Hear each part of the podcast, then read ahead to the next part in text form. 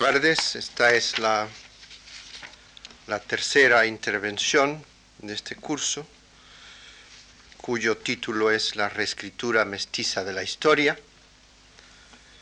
y que versa casi exclusivamente sobre la, la obra del Inca Garcilaso de la Vega.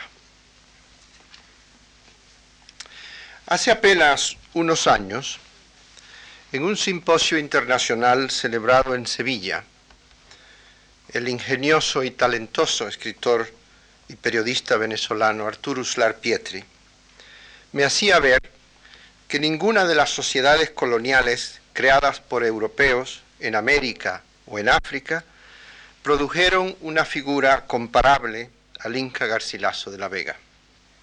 En aquella ocasión, Uslar Pietri aludía no sólo al obvio refinamiento intelectual y al alcance de las narraciones históricas que produjo el Inca,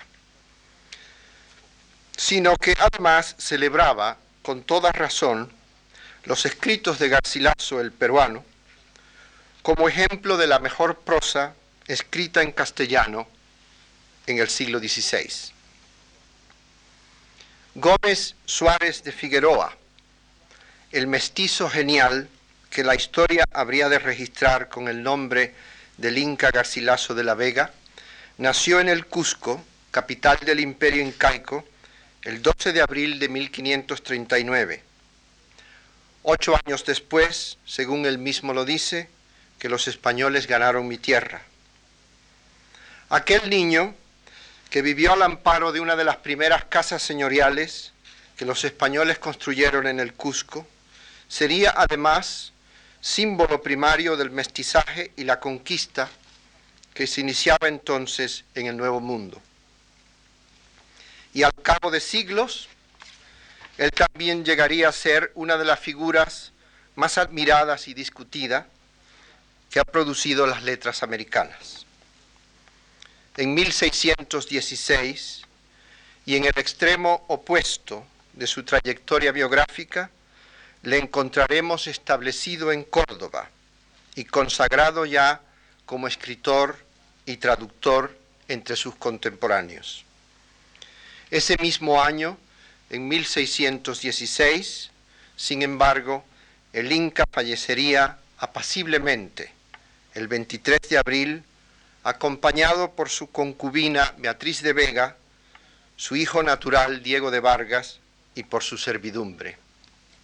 Moría tranquilamente, es cierto, pero después de haber escrito libros memorables y de haber conocido los desengaños y satisfacciones que le proporcionaron a lo largo de su existencia las guerras, las letras y la vida religiosa. Esos datos, al parecer tan sencillos, de algún modo enmarcan la biografía del Inca. Son noticias, por lo demás, que han sido esclarecidas gradualmente gracias a, gracias a la labor de investigación que con simpatía y precisión llevaron a cabo Raúl Porras Barrenechea, Aurelio Miró Quesada, José Durán, John Greer Warner y muchos otros. Pero si el esquema de esa escueta semblanza biográfica nos parece leve, no pensaríamos lo mismo al considerar la trayectoria intelectual del Inca.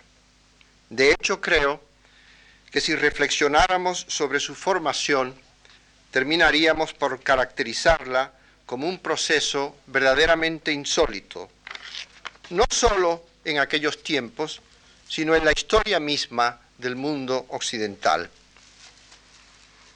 Pensemos, ante todo, que la suya fue la vida de un hombre que descubrió los secretos fundamentales de la creación verbal y la historia en un vasto corpus de leyendas que estaban resumidas en las complejas hebras y nudos de los quipus incaicos. El quipu es un instrumento mnemotécnico que utilizaban los incas para ayudarse a recordar su pasado legendario. Pero a su vez, ese mismo intelecto disfrutó y puso en práctica los conocimientos más refinados que ofrecía entonces la cultura renacentista europea. Sin aludir de momento a otras cuestiones, creo que esas vivencias por sí solas esbozan el sesgo excepcional que distingue al Inca y a toda su obra. Al repasar levemente la dimensión acaso más accesible de los hechos, sorprenderá el signo paradójico que desde un principio marca la biografía del Inca. Como es sabido de muchos de ustedes, su padre, el capitán Sebastián Garcilaso de la Vega, pertenecía a la más ilustre nobleza castellana. Baste con recordar que entre sus parientes estaba Garcilaso de la Vega, el poeta toledano, el marqués de Santillana y Jorge Manrique. Su madre, Isabel Chimpu Oclo, una joven princesa incaica, sobrina de Huayna Capac, emperador del Tahuancintuyo, el imperio incaico. Pero él, aunque dotado de un linaje tan distinguido, será un mestizo e hijo natural y como tal vivió suspendido el resto de sus días entre las dos culturas disímiles que confluían en su ser. Es cierto que estos son datos que radican en la superficie del registro biográfico del Inca, pero son a la vez realidades que afectaron lo más profundo de su sensibilidad. Más aún, el contraste violento entre esos vínculos culturales condicionó de manera terminante la conducta de Garcilaso y casi todo lo que él habría de relatarnos en sus libros. Este es un hecho, bien está anticiparlo, que verificaremos en sectores diversos de su obra.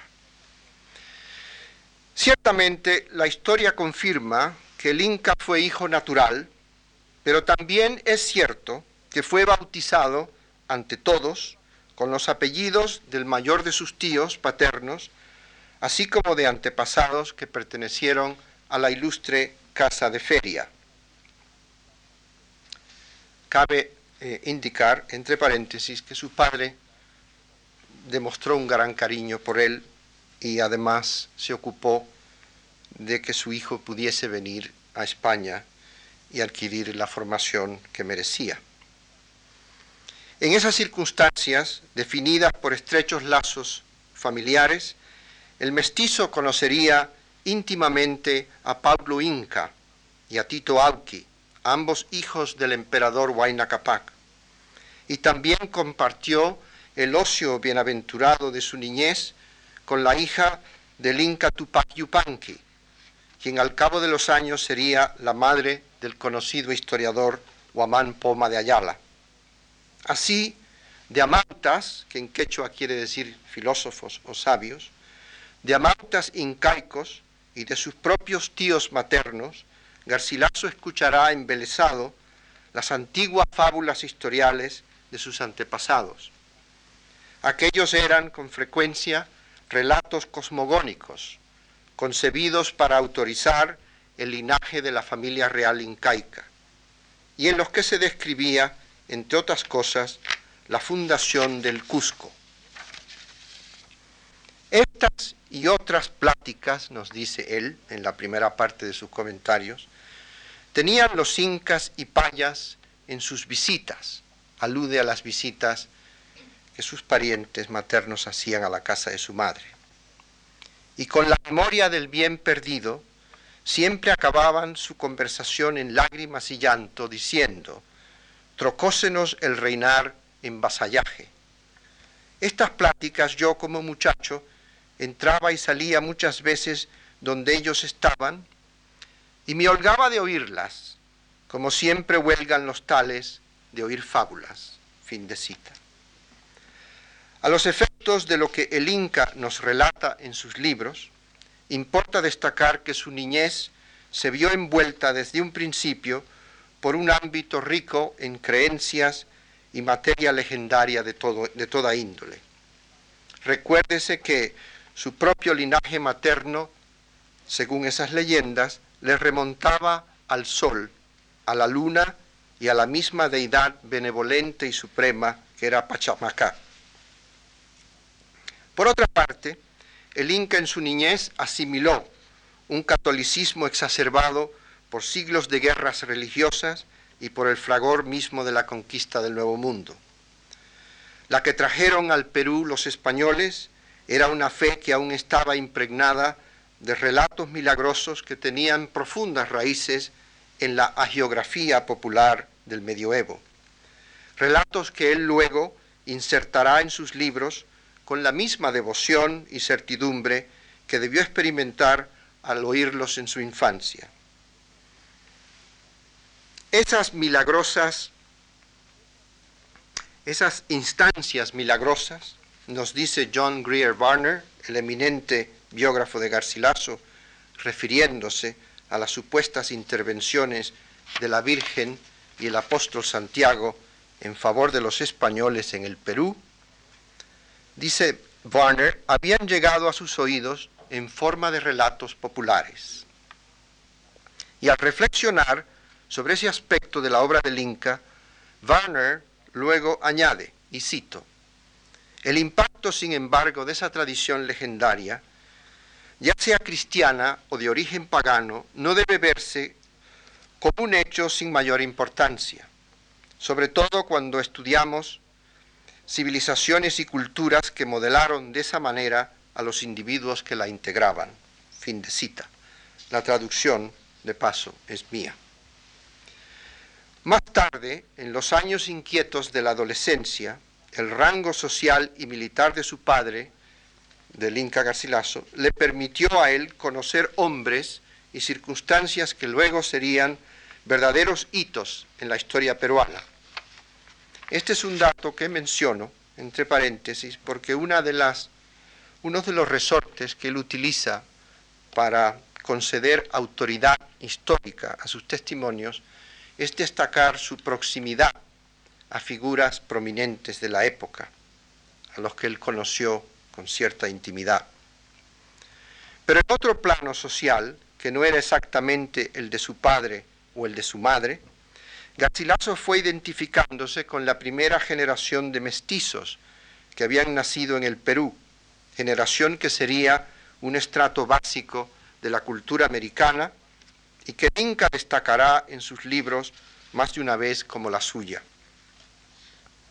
En la solicitud que Garcilaso pone al reconstruir sus primeros años en el Perú, persisten sin embargo contradicciones que algún tiempo después le ocasionarán desvelos y tristezas. Él, como otros mestizos de la época, creció a la sombra prestigiosa de su padre y sintiéndose heredero de linajes y sentimientos de hidalguía, solo que esas prerrogativas nunca llegaría a disfrutarlas en la proporción que él deseaba. Principalmente porque el Inca permaneció ante la ley como hijo natural del capitán Garcilaso. Son esos y otros privilegios los que años después él reclamará inútilmente ante las autoridades y la sociedad española de su tiempo.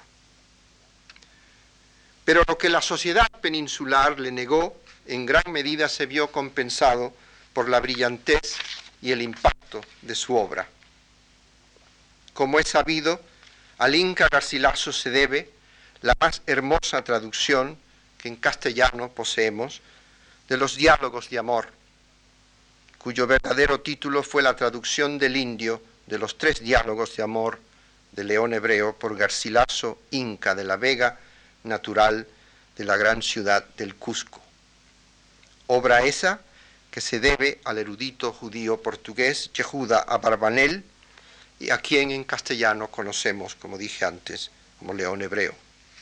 Con todo, y a pesar de la vigencia que el pensamiento neoplatónico alcanzó en el siglo XVI, no sabemos a punto fijo las razones que tuvo él, siendo aún tan joven, para adentrarse en la traducción de una obra repleta de sutilezas conceptuales, obra que incorporaba a su vez un montaje retórico de extraordinaria complejidad. Él nos dirá, sin abundar mucho en ello, que le impulsó en esa traducción el afán de solaz y la dulzura filosófica de ese texto.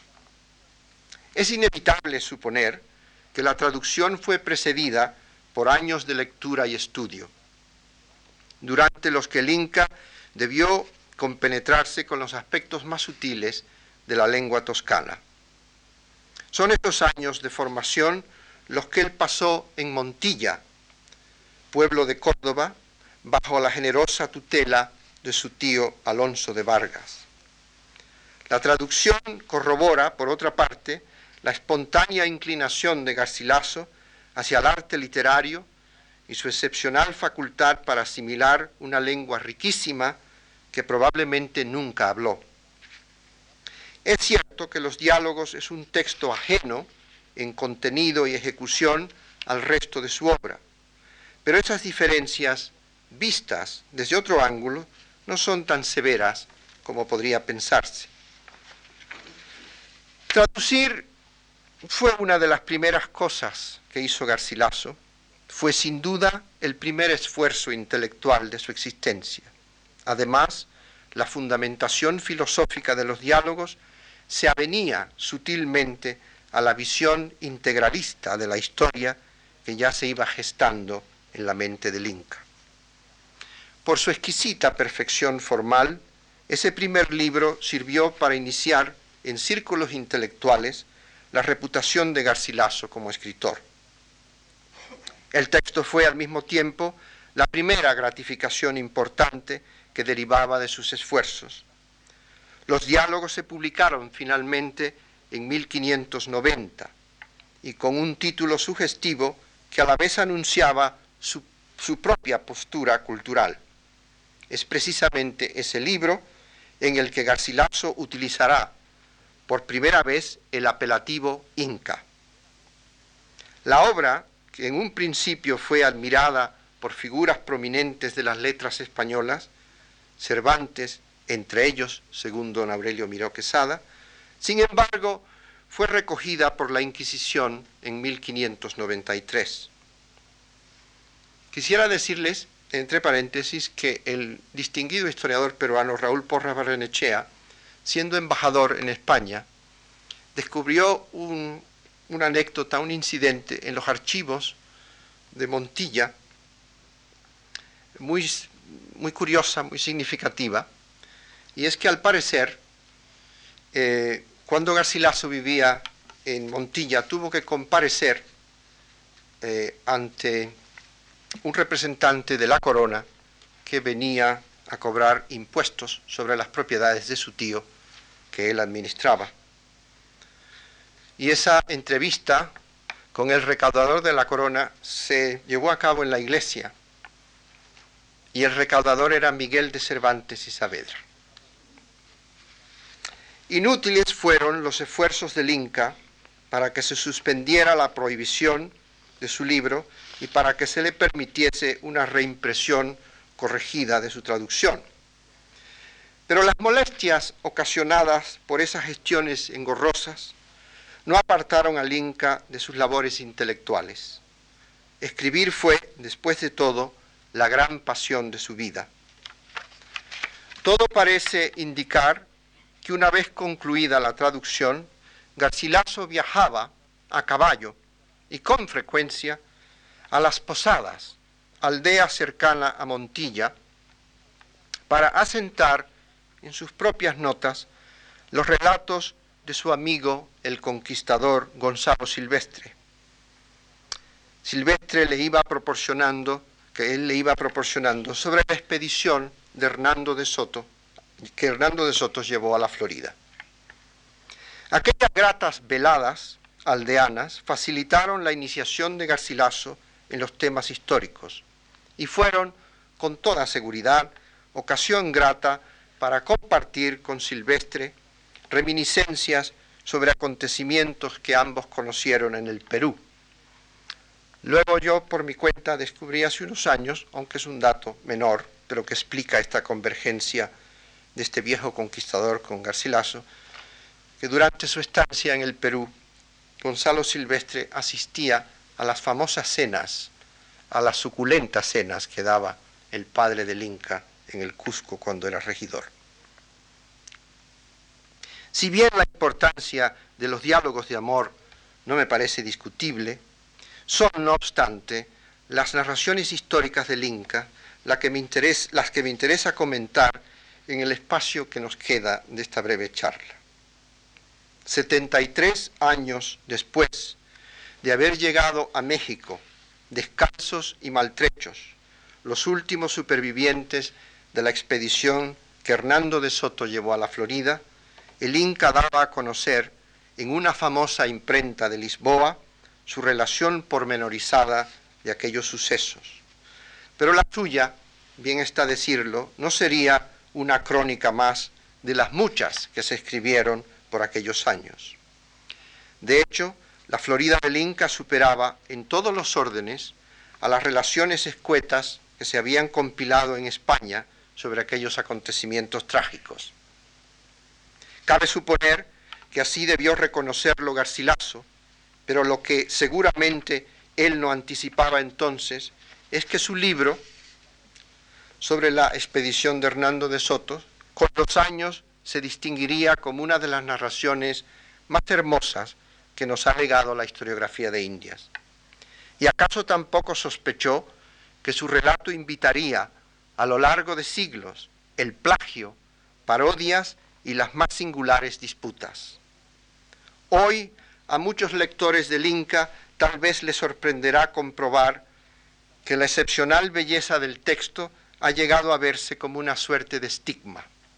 Me refiero a que la textura delicada y el amplio registro de asonancias y alusiones que la narración exhibe han motivado confusiones innecesarias, sobre todo entre historiadores positivistas.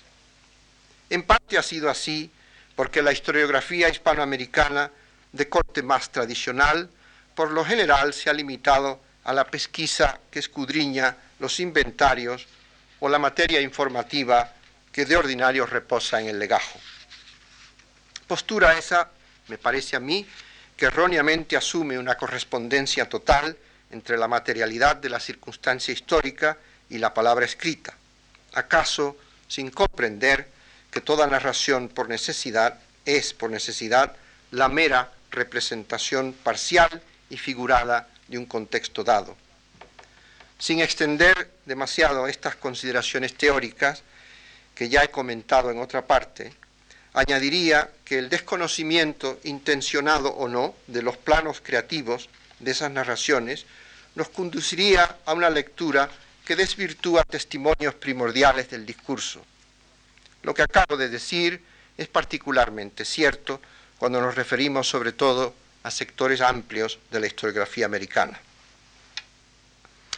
A simple vista fue así porque en los siglos XVI y XVII el contexto referencial del discurso histórico se había consolidado parcialmente en un dilatado ámbito de referencias bajo el influjo poderoso de la narración literaria como tal, y también de los libros de viaje que tanto auge tuvieron en España en el siglo XV.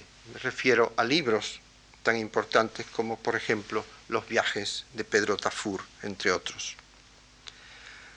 Las obras de Antonio de Guevara, Fernán Pérez de Oliva, Pedro Mejía y otros cronistas imperiales demuestran explícitamente lo que acabo de constatar hace unos minutos.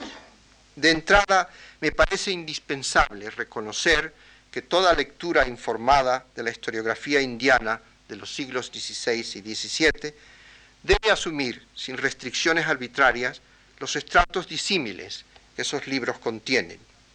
Esas narraciones son, en efecto, la representación lingüística de un contexto que a su vez puede incorporar un significado ulterior, significado que de ser así también reside en la calidad expresiva del texto y en un conocimiento histórico logrado en muchas ocasiones a través de esquemas mentales que se objetivan en la organización retórica del enunciado. Es, por cierto, ese sutil legado retórico tan diverso el que muchas veces hemos admirado en los comentarios reales del Perú, la obra capital del Inca Garcilaso, que en 1609 se publicó en Lisboa. Libro ese de inusitada sutileza y que asumía propósitos muy variados. En esta primera parte, porque hay dos, el Inca ofrecía un caudal considerable de noticias y aprovechará numerosas oportunidades para rectificar y hacer dura glosa con respecto a lo que algunos cronistas españoles habían dicho sobre la historia incaica y sobre las guerras civiles del Perú. Además, entreverados, entreveradas en sus comentarios aparecerán referencias muy variadas a su propia persona. Y aparece también un anecdotario en el que resalta la poderosa facultad imaginativa y el don de narrador que poseía Garcilaso. Pero en última instancia, quizás su propósito fundamental era dignificar y reivindicar la historia de, sus pasados incaicos, al dotarla de los beneficios de la palabra escrita que por supuesto los incas no conocieron. Aquel libro, los comentarios reales, unidos a la segunda parte que apareció póstumamente en 1617, venía a ser pues la culminación de todos sus desvelos. La obvia trascendencia de los comentarios le proporcionó finalmente al Inca el reconocimiento que él tanto apetecía. Esas alegrías y elogios debieron servirle para sobrellevar en la vejez las destemplanzas y amarguras que él afrontó durante casi toda su vida. Dice don Aurelio Miró Quesada, con razón, que el Inca Garcilaso tenía el hábito de quejarse en exceso, porque al parecer en sus años maduros vivió eh, con bastante confort, con alguna holgura, pero él siempre habla repetidamente de sus rincones de pobreza.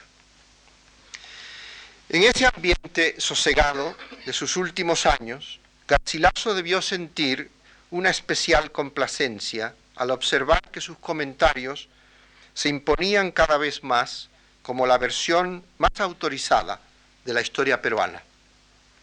Su texto, por lo tanto, comenzaba a desplazar en alguna medida las relaciones históricas oficiales, que en otros momentos habían lesionado su orgullo y que le obligaron a una existencia marginada. Sobre esto cabe decir que él poseía un ejemplar de la historia de Indias y la conquista de Nueva España del humanista español Francisco López de Gómara. En la, y en esa historia se alude, como en otras, a que el padre del Inca durante las guerras civiles del Perú tomó una postura que podía interpretarse como traición a la corona. Y Garcilaso, sutilmente, con tinta color sepia, escribió al margen de esa página, esta, esta mentira me ha quitado la holgura y el comer. Intelectuales prestigiosos, como lo era el erudito Bernardo de Aldrete, autor del origen y principio de la lengua castellana, ahora se acercará al mestizo para consultarle sobre cuestiones filológicas e históricas. Y el erudito jesuita Francisco de Castro, al referirse al Inca en la dedicatoria de su arte retórica, lo exaltará por su prudencia, justicia, agudeza y templanza. Pero junto a la llegada feliz de su nuevo prestigio, el Inca sintió la presencia cada vez más apremiante de, de, la muerte. Esos últimos años, sin embargo, los había dedicado por entero a la elaboración de la segunda parte de los comentarios, libro en el que Garcilaso honra repetidamente la imagen y memoria de su padre. Mi Señor le llamará a él y lo hacía mediante un cuestionamiento severamente crítico, como dije antes, de las relaciones que los cronistas españoles habían redactado sobre la historia de la conquista y colonización del Perú.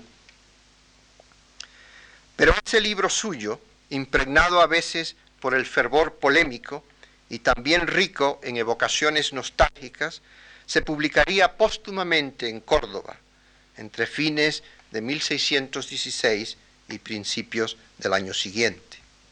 Podemos asumir hoy que sus últimos años los pasó en la compañía de nobles andaluces, viejos soldados, clérigos y eruditos, pero siempre atento al curso de los hechos en el Nuevo Mundo. Los de ustedes que conocen la Catedral Mezquita de Córdoba recordarán que en torno a la catedral hay un precioso patio que se llama el Patio de los Naranjos. Y en un área lateral de ese patio hay una gran puerta que se llama la Puerta de los Perdones. Suele decirse que Garcilaso, con su capa negra, se paseaba por, los, por el patio de los Naranjos y se ponía ah, eh, de pie junto a la Puerta de los Perdones a esperar noticias que le traían amigos de América. Eso lo hizo hasta los últimos días de su vejez. Murió seguramente sin presentir que sus libros le, le consagrarían a través de los siglos como un virtuoso de la lengua castellana.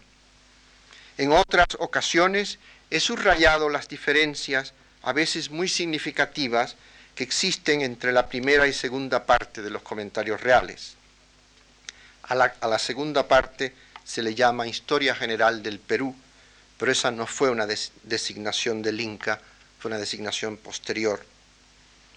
Por razones de peso, el análisis histórico tiende a valorar ambas partes por separado, y justo es que así sea, ya que el material informativo y la secuencia cronológica de las dos partes obviamente difieren en varios sentidos. Pero inclusive más allá de los aspectos documentales, observaremos discrepancias a veces sutiles que remiten a las, a las dimensiones más íntimas de la obra. En la segunda parte, su escritura adoptará un sesgo conflictivo, como dije antes, que resalta sobre todo en momentos en los que la narración se ve condicionada por noticias y juicios que el más de una vez refuta, pero que también en muchos sentidos configuran su relación y que inducen inevitablemente a estrategias, a las estrategias arriesgadas de la paráfrasis y el comentario paralelo. Ante la naturaleza íntima del texto, no debe sorprendernos hoy que, por más de un siglo se hayan visto los comentarios reales como una obra que posee signos contradictorios y noticias discutibles. El primero en acusar a Garcilaso de falsificar la historia fue James Robertson, el historiador presbiteriano escocés, que me parece a veces más motivado por razones de orden calvinista que historiográficas. Creo, por otra parte, que si la narración aún suscita interpretaciones conflictivas, es porque el contenido del enunciado rebasa con mucho la función meramente noticiosa o documental que siempre ha exaltado, que siempre se ha exaltado. Al acceder a una caracterización gradual de la escritura del Inca, siempre es imprescindible tener presente lo que en ella hay de excepcional, que es mucho. Sus palabras, si bien se ve, admiten una latitud semántica que difícilmente podría haber alcanzado un cronista de Indias. Como punto de partida es necesario subrayar una vez más que las relaciones de Garcilaso remiten a una crisis personal de identidad y a un proceso de formación sin precedente en las letras hispánicas. El Inca es el primer escritor americano y el primero que intentó una síntesis audaz que asimila el rico legado de la cultura renacentista, así como la tradición oral del imperio incaico. Y como era de esperar, esa contraposición interna de valores y contextos culturales impuso un sentido cada vez más conflictivo a sus textos. ¿Acaso por ello los espacios literales y connotativos de sus relaciones frecuentemente se enlazan para dar un sesgo al parecer equívoco a sus palabras? Es esa variedad de recursos y significados la que determina en muchas ocasiones la ambigüedad, pero también la riqueza considerable de su prosa. Ya hemos visto que casi todo lo que el Inca quiso revelarnos está casi siempre muy próximo a sus vivencias, Para él, como para Alvar Núñez Cabeza de Vaca y como para el padre Las Casas, sus libros fueron, sin lugar a dudas, la posesión más valiosa. El más simple repaso de la información biográfica a mano nos revelará que los comentarios fueron, de una manera u otra, el hecho central en la larga trayectoria de Garcilaso. Esas narraciones que él también que él trabajó con tanto esmero vienen a ser el espacio donde convergen finalmente los itinerarios azarosos de su existencia. Toda su vida puede verse en realidad como un gran esfuerzo de recopilación y lecturas que a la postre quedarían integradas en su obra principal, Los Comentarios Reales del Perú. Los mismos textos nos demuestran a simple vista que desde su infancia Garcilaso sintió una especial fascinación por el misterio que a menudo tienen las cosas viejas y olvidadas. Ese embelezo juvenil que hemos constatado en citas en otras ocasiones, se evocará muchos años después en el curso de sus narraciones. Dice él, en ese tiempo tuve noticia, se refiere a su niñez, de todo lo que vamos escribiendo, porque en mis niñeces me contaban sus historias como se cuentan las fábulas a los niños. Fin de cita. Se trata claramente de experiencias y evocaciones que a menudo fueron suscitadas por la nostalgia y por los recuerdos de su infancia y juventud peruana. Garcilaso relatará, por ejemplo, la conversación que por aquellos años, cuando él tenía aproximadamente once, sostuvo con, con un tío materno al que le preguntaba, y cito, ¿noticias tenéis del origen y principio de nuestros reyes? A lo que el Inca mayor contestó, Sobrino, yo te las diré de muy buena gana. A ti te conviene oírlas y guardarlas cerca del corazón. En el corazón, aclara Garcilaso, es frase que ellos en quechua utilizan queriendo decir la memoria. Ya en la vejez, el Inca transformará gran parte de aquellas leyendas y recuerdos en materia primordial de sus libros. Esa manera de recuperar el pasado me parece especialmente significativa al juzgar la hechura de sus textos y la concepción personalizada de la historia a que se atiene el Inca con tanta frecuencia. Pero repárese que si subrayo aquí una vez más la importancia de esas vivencias iniciales, es porque creo que ellas inician y fecundan el trasfondo imaginativo de los comentarios reales.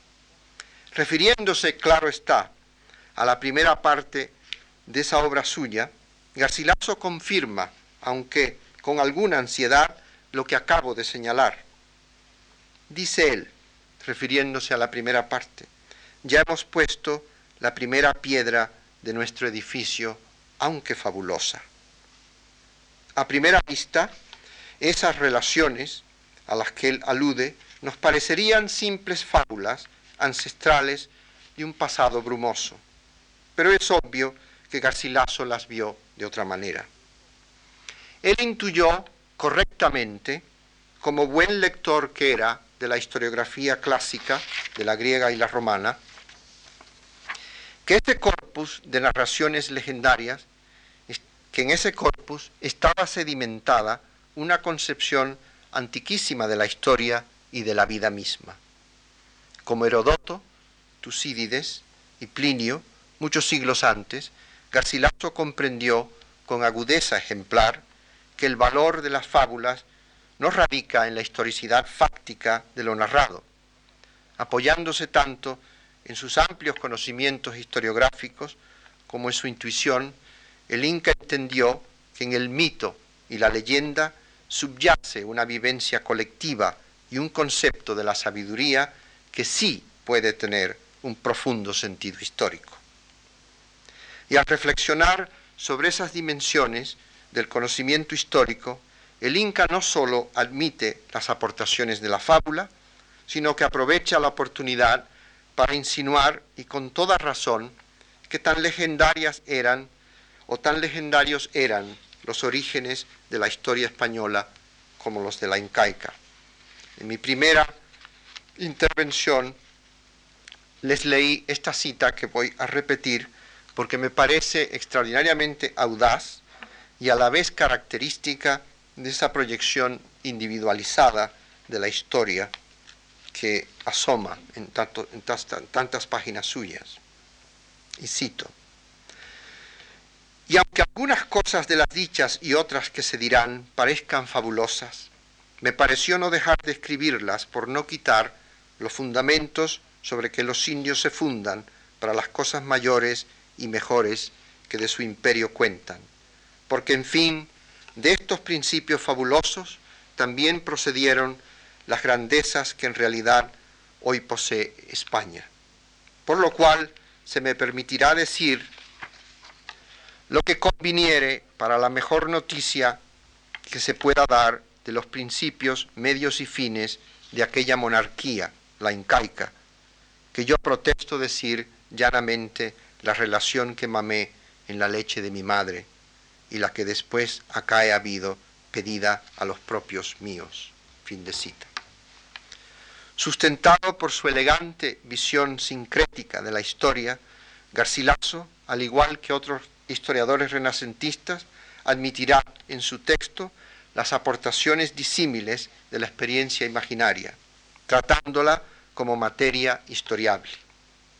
Pero aunque así se hacía historia en aquellos siglos, no quiero yo inferir aquí esta tarde de ninguna manera que Garcilaso manipuló indiscriminadamente los materiales que tuvo a su alcance, o que él careciera de un fino espíritu crítico.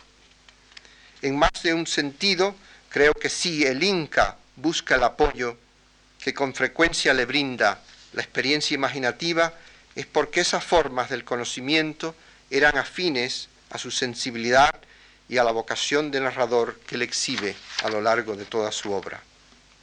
En general, esa tesitura vitalista de sus palabras, lo que yo siento, decía él, invita a la presencia del material legendario como acto de corroboración. Lo vemos en trozos elaborados con visible delicadeza. Y cito, y para que la historia no canse tanto, advierte él, hablando siempre de una misma cosa, será bien entretejer en las vidas de los reyes incas algunas de sus costumbres, que serán más agradables de oír que no las guerras y conquistas hechas casi todas de una misma suerte. Por tanto, digamos algo de las ciencias que los incas alcanzaron. Fin de cita. Pienso que al valorar, al valorar de este modo la dimensión creativa que resalta en los comentarios, siempre debe recordarse que Garcilaso llegó a la historia a través de la literatura. Su hermoso relato sobre la expedición de Hernando de Soto en la Florida es básicamente una reconstrucción creativa de sucesos distantes que el Inca conoció de segunda mano. Hoy sabemos gracias al inventario póstumo de su biblioteca que hizo José Durán, que Garcilaso guardó hasta el fin de sus días obras poéticas y de ficción. Además de la Celestina, conservó el Guzmán de Alfarache, el Decamerón de Boccaccio, las cien novelas de Juan Bautista Giraldi, obras de Dante y el Orlando enamorado de Mateo María Boyardo, entre otras. Con libros de esa índole inició Garcilaso sus lecturas. Es cierto que en la madurez los refutará, siguiendo convencionalismos del pensamiento erasmista propio de su época.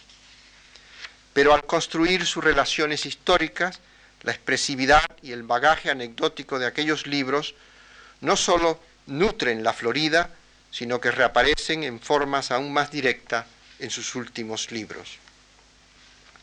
En escritos previos he señalado la proximidad que existe entre las relaciones de Garcilaso y la tradición historiográfica del humanismo renacentista. No se trata de vínculos ocasionales o, o mantenidos a distancia, sino todo lo contrario. Y por ello creo que debemos considerar esos nexos con mayor detenimiento, aunque no haya tiempo para hacerlo aquí esta tarde, teniendo siempre en cuenta el interés que Garcilaso demostró en su madurez por las letras y la cultura italiana. En su base, el 400, al rechazar la mecánica expositiva de las crónicas medievales, formuló a su vez una concepción imaginativa de la historia que termina por establecer múltiples correspondencias entre el virtuosismo narrativo y la historicidad de lo relatado. Esa concepción eminentemente retórica de la narración histórica en gran medida sirvió como fundamento a la Laudatio Florentini Urbis de Leonardo Bruni y a la compendio de la historia del Reino de Nápoles debida al fino historiador napolitano Pandolfo Colenuccio, obra esa que el Inca cita en la Florida y que aparece en el inventario póstumo de sus libros. En esos textos de Bruni y Colenuccio y en casi toda la historiografía italiana del Renacimiento, la glorificación de una cultura o de un reino o de una gran ciudad fue en gran medida un ejercicio más literario que histórico. Encausado en esa tradición, él, que él conoció íntimamente, Garcilaso describirá en su narración de la Florida humildes aldeas de pobres indios apalaches de Norteamérica, como si se tratara de soleadas plazas castellanas y andaluzas. Y años después, al detenerse para esbozar el Cusco, su ciudad natal, el Inca empleará con obvio deleite las fórmulas narrativas de la historiografía renacentista. Dice él, hablando de su ciudad natal. Tiene calles anchas y largas y plazas muy grandes, por lo cual los españoles todos, en general, y los escribanos reales y los notarios, hacen allí escrituras públicas, porque el Cusco en su imperio fue otra Roma en el suyo, y así se puede cotejar la una con la otra, porque se asemejan en las cosas más generosas que tuvieron. Fin de cita.